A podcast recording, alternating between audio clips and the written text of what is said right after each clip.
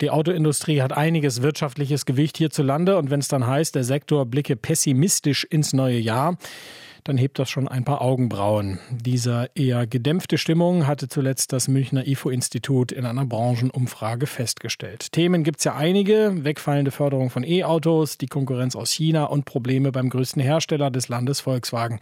Also, in welche, welche Richtung rollt es nun 2024? Fragen wir nach bei Hildegard Müller. Sie ist Vorsitzende des Verbandes der Automobilindustrie. Guten Morgen, Frau Müller.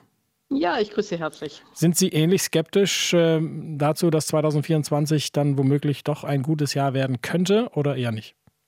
Ich glaube, man muss zweiteilen. Die wirtschaftlichen Rahmenbedingungen sind äußerst schwierig. Jetzt hat ja auch, äh, gab es ja heute auch nochmal Zahlen, dass die Wirtschaft, deutsche Wirtschaft im vierten Quartal geschrumpft ist. Auch die Autoindustrie ist nach wie vor in Europa nicht auf dem Vorkrisenniveau von 2019. Andere Märkte entwickeln sich positiv. Ähm, und jetzt kommen wir zu den entscheidenden Punkten. Sind wir wettbewerbsfähig? Ich glaube, mit den Modellen ja. Wir haben über 130 Elektromobilitätsmodelle auf dem Markt weltweit. Da kommen weitere hinzu.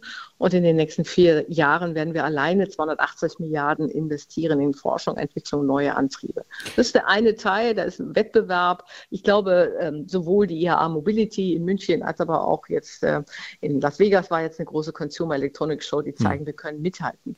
Was aber schwierig ist und weshalb es eintrübt, Entschuldigung, dass ich es nur ausführe, weil ich sage, das ist der eine Teil. Der andere Teil ist die Rahmenbedingungen. Wir sind immer weniger international international wettbewerbsfähig. Und das ist etwas, worauf Politik agieren und reagieren muss. Wir brauchen Handelsabkommen, wir brauchen bezahlbare Energie, wir brauchen äh, Rohstoffabkommen, wir brauchen Steuernabgabenbefreiung und vieles mehr. Hier sind wir nicht wettbewerbsfähig und da 70 Prozent der Arbeitsplätze in der Autoindustrie am Export abhängen.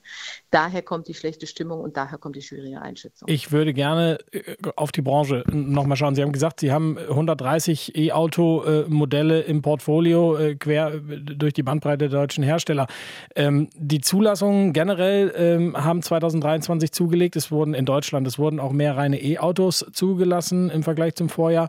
Wie groß ist Ihre Sorge, dass das eine Sonderkonjunktur war, weil 2024 die staatliche Förderung wegfällt? Also sprich, dass die Verkaufszahlen für E-Autos hierzulande dann einbrechen? Ja, es wird auf jeden Fall einbrechen, gerade auch durch den abrupten Abbruch der Umweltprämie. Menschen, die im Vertrauen auf die Prämie Autos gekauft haben, werden nun diese Prämie nicht kommen. Das spricht sich am Markt rum, das verunsichert. Und wichtig ist jetzt ähm, ähm, aber auch, dass wir insgesamt schauen, was braucht, um, was braucht man, um zu überzeugen von der neuen Elektromobilität. Und da ist neben den Autos, die wir liefern müssen, ein ganz wichtiges Thema die Verfügbarkeit von Ladesäulen. Also äh, Sie sitzen beim Autohändler und kaufen ein Auto. Bisher haben Sie nicht gefragt, wo ist die nächste Tankstelle, aber Sie fragen hm. jetzt immer, wie lade ich? Und da ist in der Hälfte der Gemeinden in Deutschland kein öffentlicher Ladepunkt, in 80 Prozent kein Schnellladepunkt. Und da wird es konkret, da kommen die Sorgen der Leute her. Wir tun viel, wir investieren viel, aber Stromnetze und anderes müssen die Energieversorger bauen und da brauchen wir jetzt doch noch mal einen neuen Druck auf die. Frau Müller, ich bin geneigt, Ihnen da zu glauben, weil ein Auto aufzutanken, egal ob mit äh, Sprit oder mit Strom, ja sicher wichtig ist. Ich glaube, ein Preis, äh, ein Thema äh, beim der Entscheidung, ob man ein E-Auto kauft oder nicht, ist der Preis. Wann werden E-Autos günstiger? Ja, ich habe eben bereits gesagt, unser Standort ist sehr teuer. Das belastet die Preise, die Verbrauchspreise. Das ist der eine Punkt. Das zweite Punkt ist natürlich, wir stellen gerade um, wir lernen an Technologien, wir haben hohe Investitionskosten.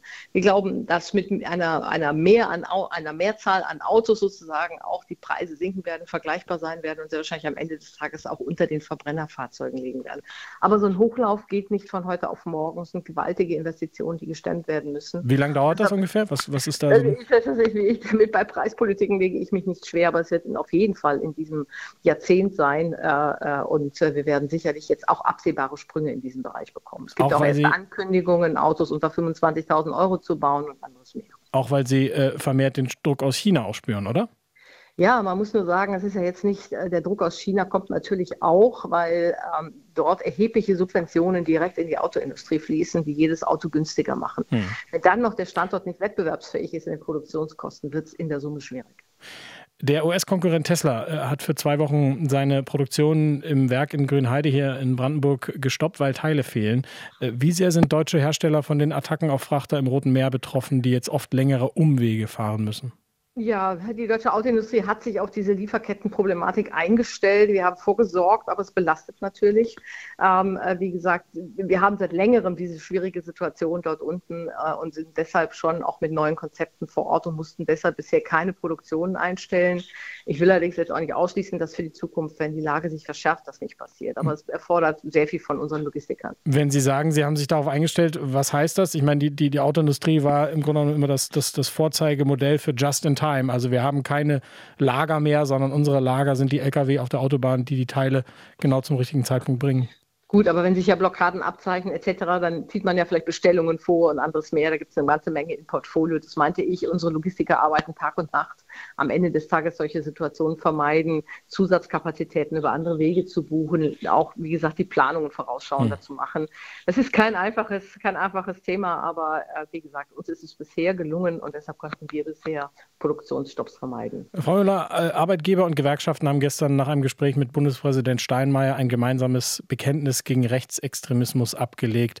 Wird sich die deutsche Autoindustrie, in der viele Menschen mit Migrationsgeschichte stolz sind zu arbeiten, da nochmal besonders engagieren? Ja, wir tun das täglich. Äh, ich habe das heute persönlich auch zu einem Schwerpunkt meiner Jahrespressekonferenz gemacht. Äh, Populismus ist keine Lösung für die großen Herausforderungen, vor der wir stehen. Wir brauchen eine bessere Politik, aber wir brauchen keine Politik, die uns aus der EU raustreibt oder anderes mehr. Wir, wir haben 780.000 Beschäftigte. Wir leben Diversität, Offenheit, Werte und Gemeinschaft jeden Tag. Das werden wir in die Waagschale auch werfen. Wir werden da auch gesellschaftlich aktiv werden. Und viele Gesichter in der Autoindustrie zeigen da bisher auch jetzt schon Flagge. RBB 24 Inforadio vom Rundfunk Berlin-Brandenburg.